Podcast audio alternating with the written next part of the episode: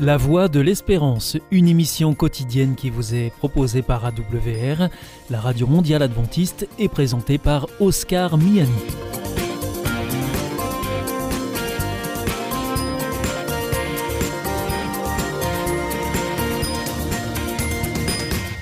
Merci de votre fidélité à la Voix de l'Espérance à travers les ondes, par Internet sur www.awr.org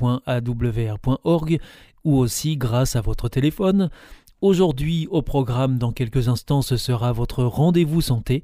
Ensuite, vous retrouverez votre chronique reflet d'actualité. Et enfin, nous terminerons avec une nouvelle réflexion sur notre antenne. Avec Destination Santé, Emmanuel Ducreuset. Bonjour à tous. Leucémie, lympho, myélome, ce sont trois cancers du sang, appelés plus précisément cancer hématologique ou encore hémopathie maligne. Quelles sont les différences entre ces trois cancers et comment se manifestent-ils? Leucémie, lympho, myélome figurent parmi les cancers du sang les plus fréquents. Selon l'Institut Curie, ces cancers touchent chaque année en France 33 000 personnes, plus particulièrement aux deux extrêmes de la vie, enfants, jeunes adultes et personnes âgées. On distingue donc trois grandes familles de cancers du sang les leucémies, prennent naissance au niveau de la moelle osseuse où s'accumulent des globules blancs immatures appelés blastes, tandis que la production de cellules normales diminue, se traduisant par une anémie, baisse des globules rouges dans le sang, un risque de saignement et d'infection. D'autres manifestations peuvent accompagner les leucémies comme des douleurs osseuses, des atteintes cutanées et du système nerveux central, cerveau et méninge. Les lymphomes se développent au niveau des ganglions lymphatiques et de la rate. Ils sont dus à un dysfonctionnement dans la fabrication des globules blancs nommés lymphocytes des cellules du système immunitaire. L'ensemble des organes peuvent être touchés, notamment les poumons, l'appareil digestif ou encore le système nerveux central. Le myélome est une prolifération dans la moelle osseuse de cellules immunitaires appelées plasmocytes. Ces cellules fabriquent des protéines, les immunoglobulines, qui constituent les anticorps et qui sont donc anormales dans le myélome. Cette maladie peut entraîner une atteinte des os, parfois accompagnée de douleurs et de fractures, une anémie, une insuffisance rénale, une augmentation du taux de calcium dans le sang. Concernant la prise en charge, à côté de la chimiothérapie qui empêche les cellules de se multiplier de manière anarchique, nombre de cancers hématologiques peuvent bénéficier d'une option complémentaire, comme les thérapies ciblées qui s'appuient sur les caractéristiques individuelles des cellules tumorales. L'immunothérapie peut s'avérer également efficace en stimulant le système immunitaire pour qu'il lutte contre les cellules tumorales. La greffe de cellules hématopoïétiques, dit greffe de moelle, combine l'action d'une chimiothérapie à forte dose et d'effets immunitaires. De nouveaux procédés viennent aujourd'hui améliorer encore l'efficacité de tous ces traitements. Pour améliorer leur tolérance, c'est-à-dire diminuer leurs effets secondaires, les soins de support, comme les antibiotiques, les médicaments antidouleurs ou encore les transfusions, sont fondamentaux. Comme pour d'autres cancers, les patients peuvent parfois vivre des années avec leur maladie. C'est pourquoi un accompagnement personnalisé doit être mis en place. Pour cela, il existe de nombreux outils pour accompagner et informer les patients et les proches. Le laboratoire Pfizer propose à travers son site d'information pactonco.fr des articles et des brochures sur les leucémies.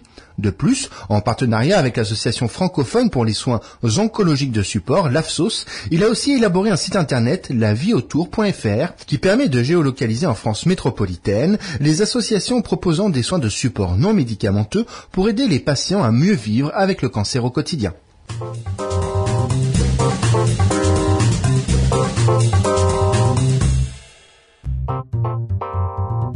Avec Destination Santé, Emmanuel Ducreuset. Bonjour à tous. Alors que la journée mondiale de la maladie d'Alzheimer s'est récemment tenue, un sondage montre à quel point les Français sont en mal d'information. À peine 10% connaissent en effet les moyens de prévenir la maladie. La maladie d'Alzheimer est de mieux en mieux connue par les Français. En revanche, c'est un grand flou lorsque l'on évoque la question de la prévention. C'est ce qui ressort d'une enquête IFOP pour le compte de la Fondation Médéric Alzheimer à l'occasion de la journée mondiale Alzheimer. Ainsi, 97% des Français ont entendu parler de la maladie, trois quarts d'entre eux ont peur d'y être confrontés. Problème, moins d'une personne sur dix affirme connaître les moyens de la prévenir. Pourtant, des solutions existent pour prévenir la maladie d'Alzheimer. Il s'agit maintenant de les faire connaître et d'inciter les Français à s'investir personnellement pour améliorer leurs chances de vieillir en bonne santé cognitive. Alors, quels sont ces moyens? La pratique d'une activité physique régulière apparaît comme l'un des principaux leviers de prévention. En effet, il a été démontré que le sport est associé à une diminution pouvant atteindre 45 35% du risque. Mais les Français sont-ils prompts à s'investir? Car selon l'enquête IFOP, seulement 35% se disent prêts à pratiquer une activité pour prévenir la maladie. Les autres conseils, arrêtez de fumer, sollicitez votre cerveau, dormez au moins 7 heures par nuit, ayez une vie sociale riche, buvez avec modération, la consommation excessive est associée à un triplement du risque de démence en général et un doublement de celui de développer la maladie d'Alzheimer. Et enfin, adoptez le régime méditerranéen.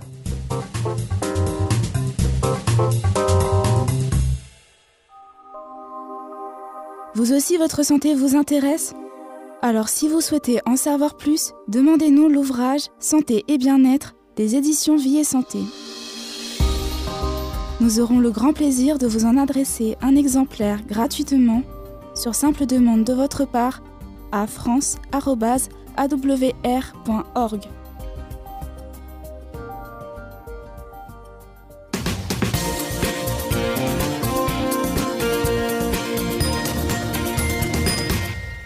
Vous êtes toujours à l'écoute de la Radio Mondiale Adventiste et c'est votre émission La Voix de l'Espérance qui vous est présentée par Oscar Miani et toute l'équipe pour vous accompagner jour après jour.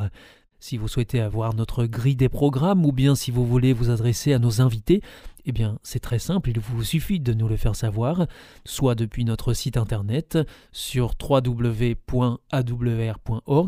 ou alors par courrier à IEBC la Voix de l'Espérance, boîte postale 100 77 193 Damary Lélis Cedex. Retour, retour à l'essentiel. Comment s'épanouir en temps de crise? Signe des temps, une chronique d'actualité à la lumière de l'Évangile, proposée et présentée aujourd'hui par Gétro Camille. Quel bonheur de s'abandonner quelques instants à la futilité la moindre de vos décisions au quotidien peut avoir des répercussions dramatiques. Pour certains, l'important, voire le crucial, est omniprésent. L'oncologue, par exemple, qui pèse chaque parole avant d'ouvrir la bouche. Le pasteur dans une cure d'âme. Le juge d'instruction qui doit choisir les qualifications à retenir contre un prévenu. À cause de leur emploi ou de leur style de vie, D'autres auront besoin au contraire de s'abîmer dans la contemplation du monde, de soi, de la vie, de Dieu.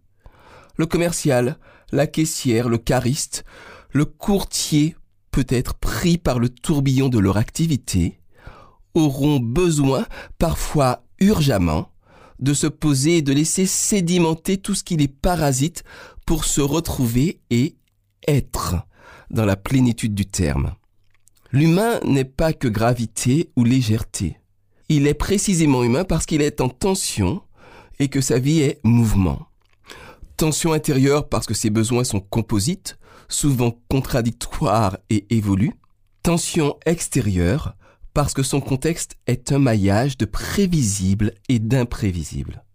Les tristes conséquences de l'actuelle pandémie sont un exemple de la puissance implacable avec laquelle l'inattendu peut déplacer le centre de gravité de nos existences. Ainsi, parce que nous sommes des êtres de temporalité, sous tension et évoluant dans des contextes mouvants, nous devons apprendre à distinguer l'urgent de l'important et de l'essentiel. Trois notions qui se superposent occasionnellement, mais qui s'opposent plus qu'à leur tour. L'urgent doit être accompli au plus vite. L'important pèse lourd dans la balance. L'essentiel, quant à lui, est ce qui constitue le socle de valeurs profondes qui guident nos vies. Or, ces deux derniers sont si divers qu'il ne peut pas exister d'urgent et d'important universel. Il peut devenir important pour l'un que pendant un temps rien n'importe, justement, afin de retrouver un équilibre. Il est alors urgent que rien n'urge pour pouvoir consolider la substance de soi délité par les circonstances et les pressions externes. Pour l'autre, l'urgent et l'important sera au contraire de se focaliser et de mettre son énergie à concrétiser un projet, une vision, une aspiration. Sinon, comment être en phase avec son essentiel? L'essentiel, justement, sans lequel nous serions comme une goutte d'encre versée dans de l'eau vive, inconsistante au point de disparaître complètement. Ce qui est essentiel à une personne évolue avec elle, ses valeurs, ses priorités. Cet essentiel est typiquement le fruit d'une éducation, puis d'une maturation personnelle, mais ce sont parfois les circonstances qui nous aident à le découvrir, puis à l'incarner. Par exemple, c'est juste, entre guillemets, à l'origine de banals citoyens, mais qui ont tout risqué pour sauver des juifs inconnus. Cela a été une révélation pour beaucoup d'eux de se découvrir profondément altruiste. Et cela a réorganisé drastiquement le rapport à l'essentiel, à l'important et à l'urgent. S'il n'existe pas un essentiel que l'on pourrait plaquer sur chacun, l'on peut souhaiter que l'appétence au bien, notamment au bien du plus grand nombre, soit un trait universel. De cet essentiel va notamment découler notre perception de ce qui est urgent ou important, notre relation aux autres, à nous-mêmes et au monde. Alors, comment choisir ses priorités et gérer au mieux les frictions, les tensions entre l'urgent, l'important ou l'essentiel? Nous trouvons dans la Bible de fructueuses pistes dans la fascinante histoire de l'apôtre Paul. Premièrement, le déplacement de perspective. La conversion de Saul de Tarse, le fanatique religieux, en l'apôtre Paul, modèle d'ouverture, est une saisissante invitation à être capable de changer de perspective. Bouleverser son référentiel, relativiser ou rejeter ce qu'on considérait comme cardinal, faire fi des pseudo-urgences, et effectuer un tel déplacement de valeur qu'une véritable métamorphose s'opère. L'apôtre Paul dira dans Philippiens 3 verset 8, et même, je regarde toute chose comme une perte à cause de la connaissance et l'excellence de Jésus-Christ, mon Seigneur, pour lequel j'ai renoncé à tout, et je regarde toutes ces choses que j'aimais avant comme de la boue, afin de gagner Christ. Deuxièmement, transformer l'essai. Alors qu'il écumait la Judée pour éradiquer ce qu'il considérait comme une gangrène, le christianisme, il est désormais pressé, urgé, entre guillemets, par l'amour du Christ. Il dira, l'amour du Christ me presse. Voilà un changement profond qui induit une évolution dans les priorités et un changement radical d'action. Paul a changé de vie totalement. Nous pouvons quant à nous légèrement ajuster notre vision du monde ou au contraire faire notre propre révolution personnelle. Troisièmement, et enfin, alors qu'il ne vivait que pour faire respecter l'orthodoxie du judaïsme, sa vie devient maintenant une manifestation de l'amour du Christ. Il ira même jusqu'à cet extrême décrit dans 1 Corinthiens 9, versets 17 à 22. Avec les Juifs, j'ai été comme Juif, afin de gagner les Juifs. Avec ceux qui sont sous la loi, comme sous la loi, quoique je ne sois pas moi-même sous la loi, afin de gagner ceux qui ne sont pas sous la loi. Avec ceux qui sont sans loi, comme sans loi, quoique je ne sois point sans la loi de Dieu, étant sous la loi de Christ, afin de gagner ceux qui sont sans loi. J'ai été faible avec les faibles afin de gagner les faibles. Je me suis fait tout à tous afin d'en sauver de toute manière quelques-uns. L'essentiel de Paul est désormais mu par une volonté de bien, celui du plus grand nombre.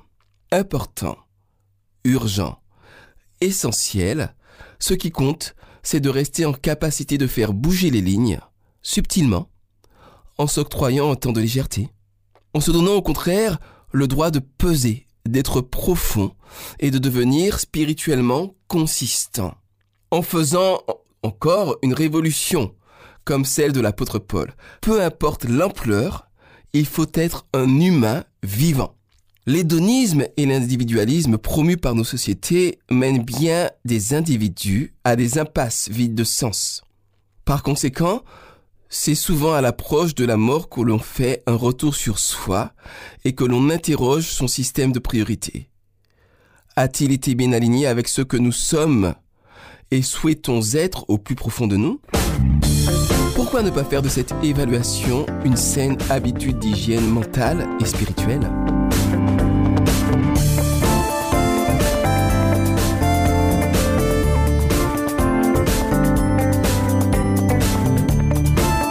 C'était Signe des Temps, une chronique proposée par Gétro Camille en partenariat avec le magazine Signe des Temps. Here is Adventist World Radio, die Stimme der Hoffnung. Questa è la radio mondiale adventista. La voce della speranza.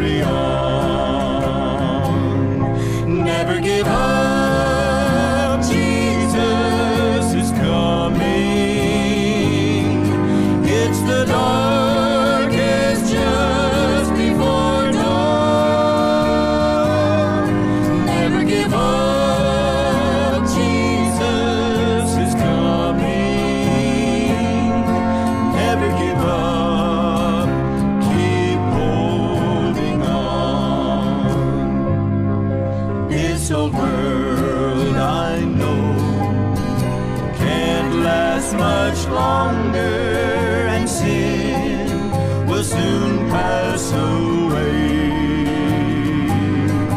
But my faith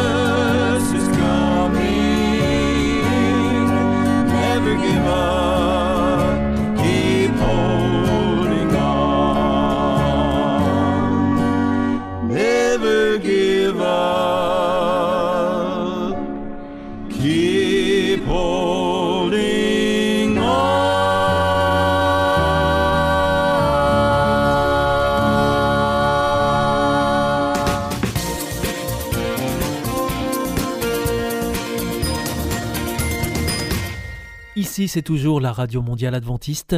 Vous êtes à l'écoute de la Voix de l'Espérance avec Oscar Miani au micro et toute l'équipe. Bienvenue à vous qui venez de nous rejoindre. Vous nous suivez en ondes courtes sur les 6155 kHz dans la bande des 49 mètres, à 4h30 en temps universel. À 8h, c'est sur les 15 145 kHz dans la bande des 19 mètres et à 20h sur les 9 780 kHz dans la bande des 31 mètres que vous pouvez nous écouter. Et maintenant, je vous propose de poursuivre. Valeur ajoutée. Une réflexion de Pierre Péchou sur ces qualités qui nous rendent riches pour le bien de tous.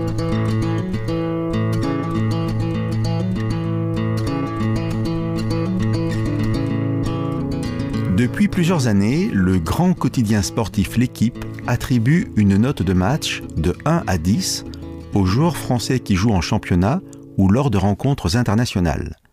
Dans une mauvaise saison, il est possible que la moyenne d'un joueur ne dépasse pas les 5 sur 10. Depuis ces nombreuses années, seulement 11 fois le journal a accordé la note maximale de 10, dont un seul joueur a reçu deux fois cette note maximale, Lionel Messi. Dix joueurs différents, donc, ont eu le privilège d'être notés 10 pour leurs prestations sur le terrain. Même si nous sommes conscients qu'on peut toujours faire mieux, d'accord qu'on peut toujours s'améliorer, cette note suprême indique une forme de perfection durant une partie de la part d'un joueur. Mais peut-on noter la perfection? Peut-on en fait seulement l'atteindre? J'aimerais partager aujourd'hui une valeur qui a beaucoup d'importance à mes yeux et qui est celle de l'accomplissement. J'ai voulu commencer par cet exemple de notation et parler de la perfection parce qu'à la fois la notion d'accomplissement nous fait penser à la perfection et que justement je n'aimerais pas que l'on confonde les deux. En mettant en avant la notion d'accomplissement, ce n'est pas tant la notion de perfection qui m'intéresse que celle de plénitude. Ce qui m'intéresse, ce n'est pas le joueur qui a eu 10 mais qui aurait pu avoir 12, mais le joueur qui n'a peut-être eu que 8 mais qui a joué au mieux de ce qu'il pouvait donner ce jour-là. Je viens de parler de plénitude plus que de perfection, je pourrais aussi parler de complétude. Je vous disais que j'appréciais tout spécialement cette valeur d'accomplissement. Pour moi, elle met en avant la possibilité qu'a chacun, avec ce qu'il est, de vivre pleinement avec les capacités qui sont les siennes. On comprend aisément, toujours avec l'exemple des joueurs de foot, que la tentation est de noter une personne au regard de ses prestations, mais aussi en le comparant avec celles des autres joueurs. Et à ma connaissance, d'ailleurs, jamais deux joueurs n'ont eu dix durant le même match.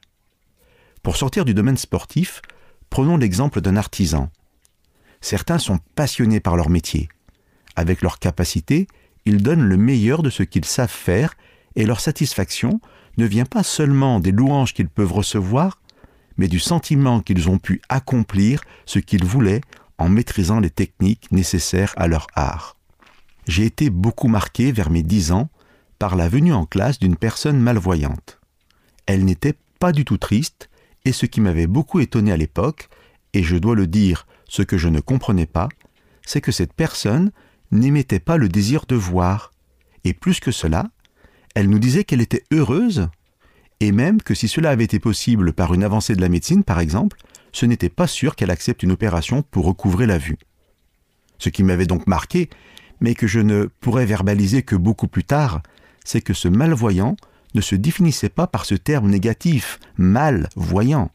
Cette personne se sentait complète, entière, rien ne lui manquait. Si la perfection est réservée à des élus, des parfaits, et je mets ces mots entre guillemets, l'accomplissement est à la portée de tous avec ce que chacun a et est. Le mot accomplissement, dans la littérature classique grecque, est employé par exemple pour un jeune garçon ou une jeune fille quand ils sont en âge d'avoir des enfants, mais aussi pour un arbre fruitier accompli quand celui-ci porte de bons fruits. Ce n'est pas l'arbre qui porte les meilleurs fruits ou qui porte le plus de fruits qui est dit accompli, mais simplement un pommier qui porte des pommes, un prunier qui porte des prunes. Nous ne sommes pas tous des pommiers ou des pruniers, nous ne sommes pas tous appelés à porter les mêmes fruits.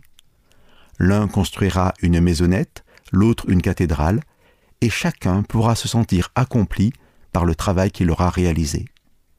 Cette belle valeur de l'accomplissement, bien comprise, est l'antidote à la mauvaise image de soi, lorsque l'on n'a pas compris que l'on n'a pas à se comparer aux autres, que l'on a une valeur intrinsèque. Cependant, je ne me fais pas d'illusions non plus, et ce n'est pas parce que l'on sait ou que l'on a réussi à être convaincu qu'on a de la valeur, qu'on a les capacités ou la certitude qu'on est capable de réaliser de belles choses. Il reste compliqué souvent de ne pas se comparer aux autres, aux résultats des autres. Je trouve dans la Bible, et principalement auprès du personnage de Jésus, une offre magnifique d'accomplissement qui, si je puis dire, règle ce problème de confiance en soi. La Bible nous dit qu'en toute chose, Jésus a été accompli. C'est un point de départ. La Bible nous dit aussi, et surtout dans le cadre de ce partage, que l'amour de Dieu et de Jésus les amène à nous qualifier pour vivre ces accomplissements, pour peu que nous les laissions agir dans nos vies. Une des images bibliques qui pourrait exprimer cette idée est celle de la nouvelle naissance et de la recréation. L'apôtre Paul nous dit que si quelqu'un est en Christ, il est une nouvelle créature, que toutes choses sont devenues nouvelles. Plus de limites avec Dieu en quelque sorte, mais vous l'aurez compris, j'espère, non pas pour devenir le meilleur, le plus que parfait, mais pour devenir épanoui, complet, heureux avec ce que l'on est. Cette nouvelle naissance ne nous rendra pas plus grands, plus forts physiquement, mais plus en capacité d'aimer, de réaliser de belles choses pour soi et pour ceux qui nous entourent.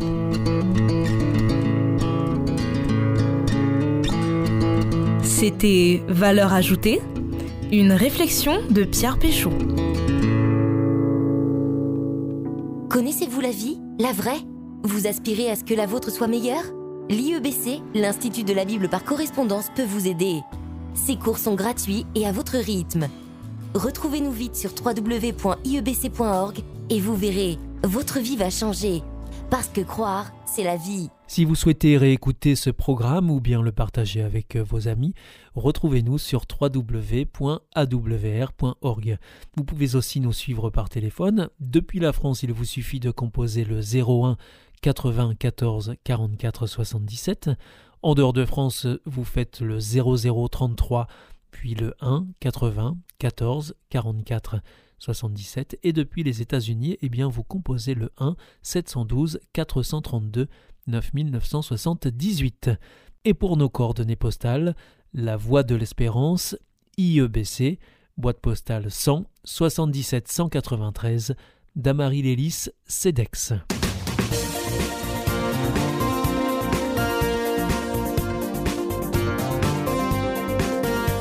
Votre émission est pour aujourd'hui terminée. Vous écoutiez la Radio Mondiale Adventiste et c'était La Voix de l'Espérance. Vous étiez en compagnie d'Oscar Miani. Nous vous donnons rendez-vous demain à la même heure pour votre nouveau programme. Au revoir.